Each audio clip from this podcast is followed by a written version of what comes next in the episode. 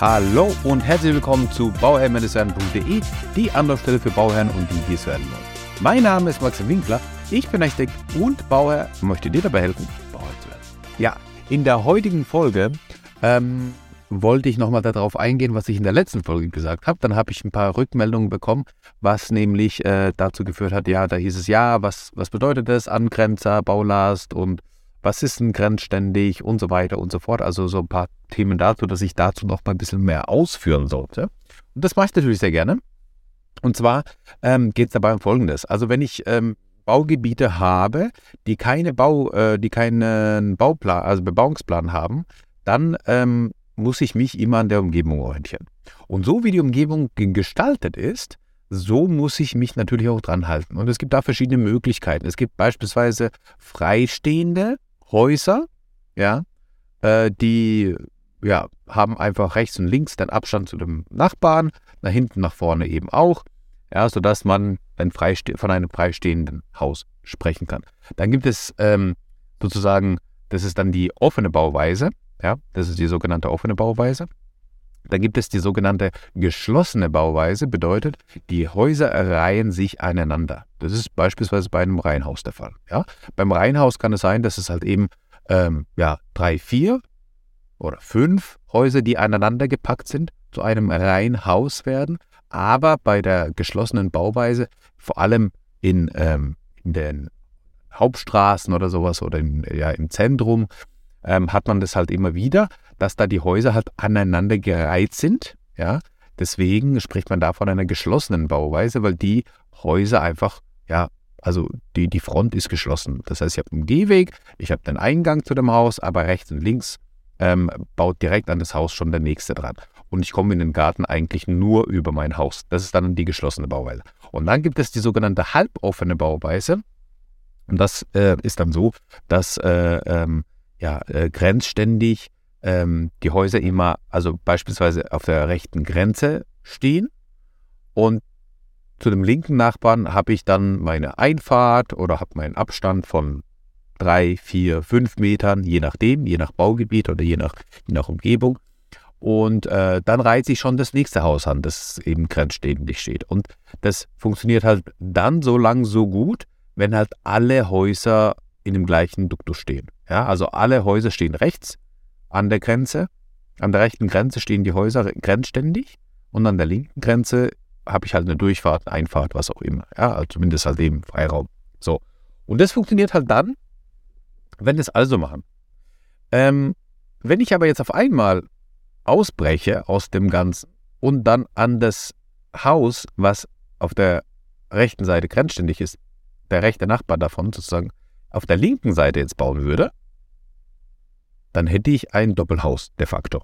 Ja, dann hätte ich ein Doppelhaus, aber dann wird sich ja das Erscheinungsbild von, dem, von, dem, von der Umgebung wird sich ja komplett ändern.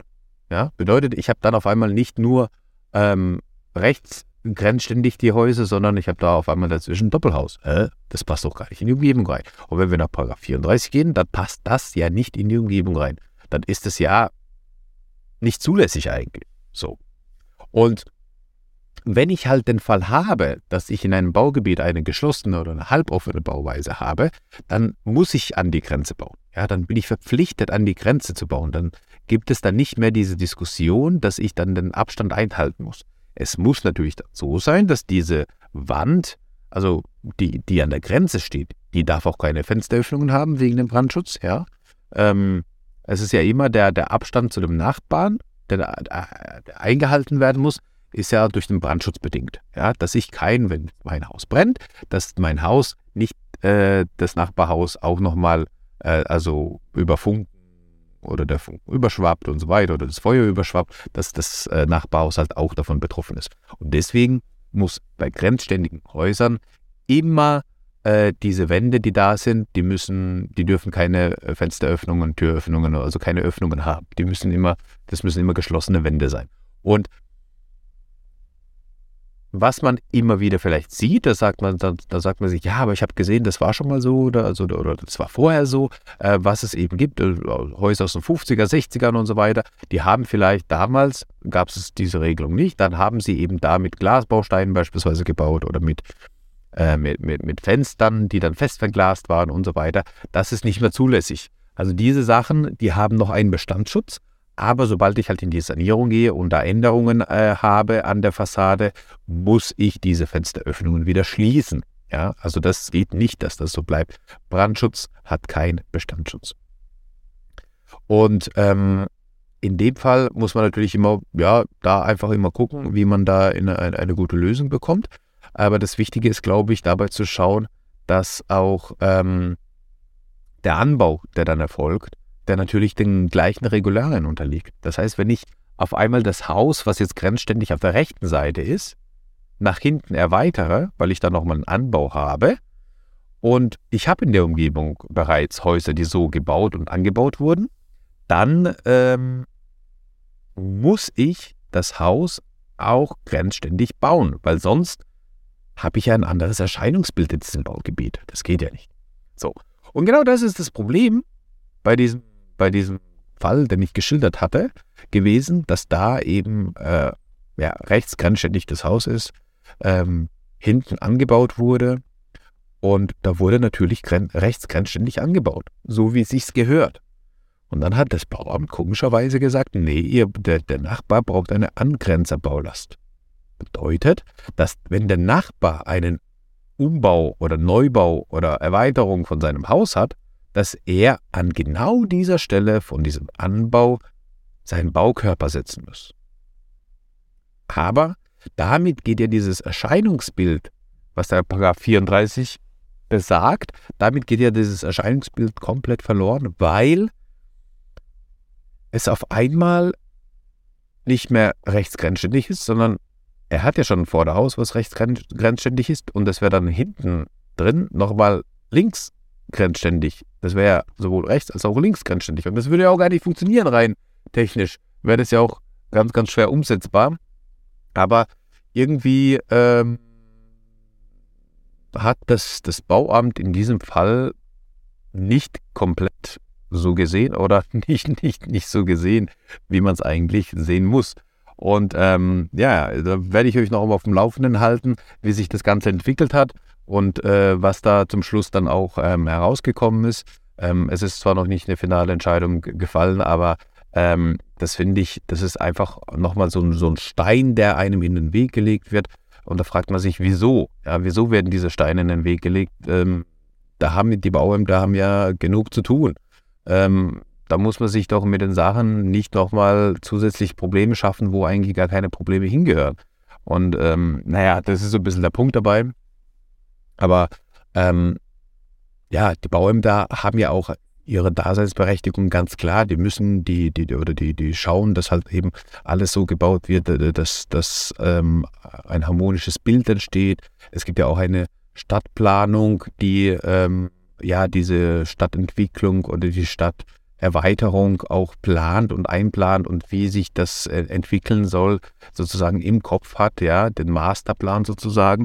Und das sind einfach solche Aspekte, die natürlich mit berücksichtigt werden müssen, die aber ähm, an die Grenze sto stoßen, wenn, wenn dann halt eben irgendwelche äh, Problemchen auftauchen oder Bewegchen auftauchen, wo die eigentlich hätten gar nicht sein müssen.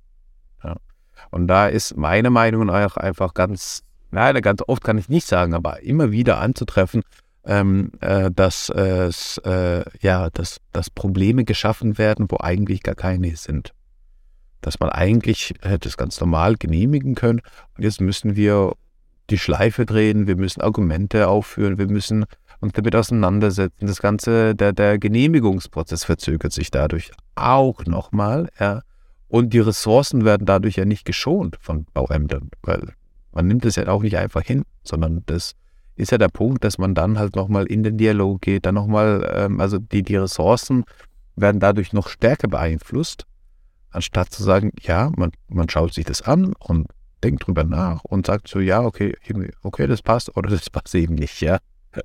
Also meiner Meinung nach schießen die manchmal, also sind sie manchmal zu zurückhaltend und sagen lieber einmal mehr ein Nein aus als ein Ja, ähm, anstatt ja, sich damit einmal richtig zu beschäftigen und dann die Entscheidung zu treffen und dann dabei zu bleiben. Ja, weil das bringt ja auch nichts, dass das Bauamt eine Entscheidung trifft, die dann wieder zurückgenommen wird. Weil die Fakten auf einmal anders sind. Aber die Fakten waren ja schon da. Die Fakten wurden nur anders argumentiert. Ähm, und das ist so ein bisschen der Punkt dabei, ja. Aber ähm, das war nochmal die Beantwortung der Frage, die äh, es zu, diesem, zu, diesem, zu dieser Angele Angelegenheit eben gab. Äh, da muss man einfach ein bisschen drauf schauen, da muss man eben drauf gucken, dass, dass man da auch dann äh, einen Architekten hat, der auch bereit ist, mit dem Bauamt in den Dialog zu treffen, auch mit dem Bauamt sprechen kann, ihre Sprache spricht. Das ist auch eben wichtig. Ja, also ich kann jetzt nicht zum Bauamt gehen und irgendwie mit Sachen argumentieren, die gar keinen Wert haben.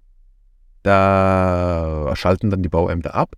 Aber wenn ich hinkomme und ich habe Argumente, die ich auch richtig vortragen kann, richtig formulieren und ausformulieren kann, dann ähm, äh, hören einem die Bauämter zu, nehmen das zu Herzen und überdenken sie auch die Entscheidung. Und das ist ein wichtiger Punkt eigentlich, ja. Und genau das sollte, sollte man eigentlich immer wieder machen. Also nicht einfach mit einem Nein abwickeln lassen, sondern da auch einfach ins Gespräch gehen und ähm, ja, kämpfen.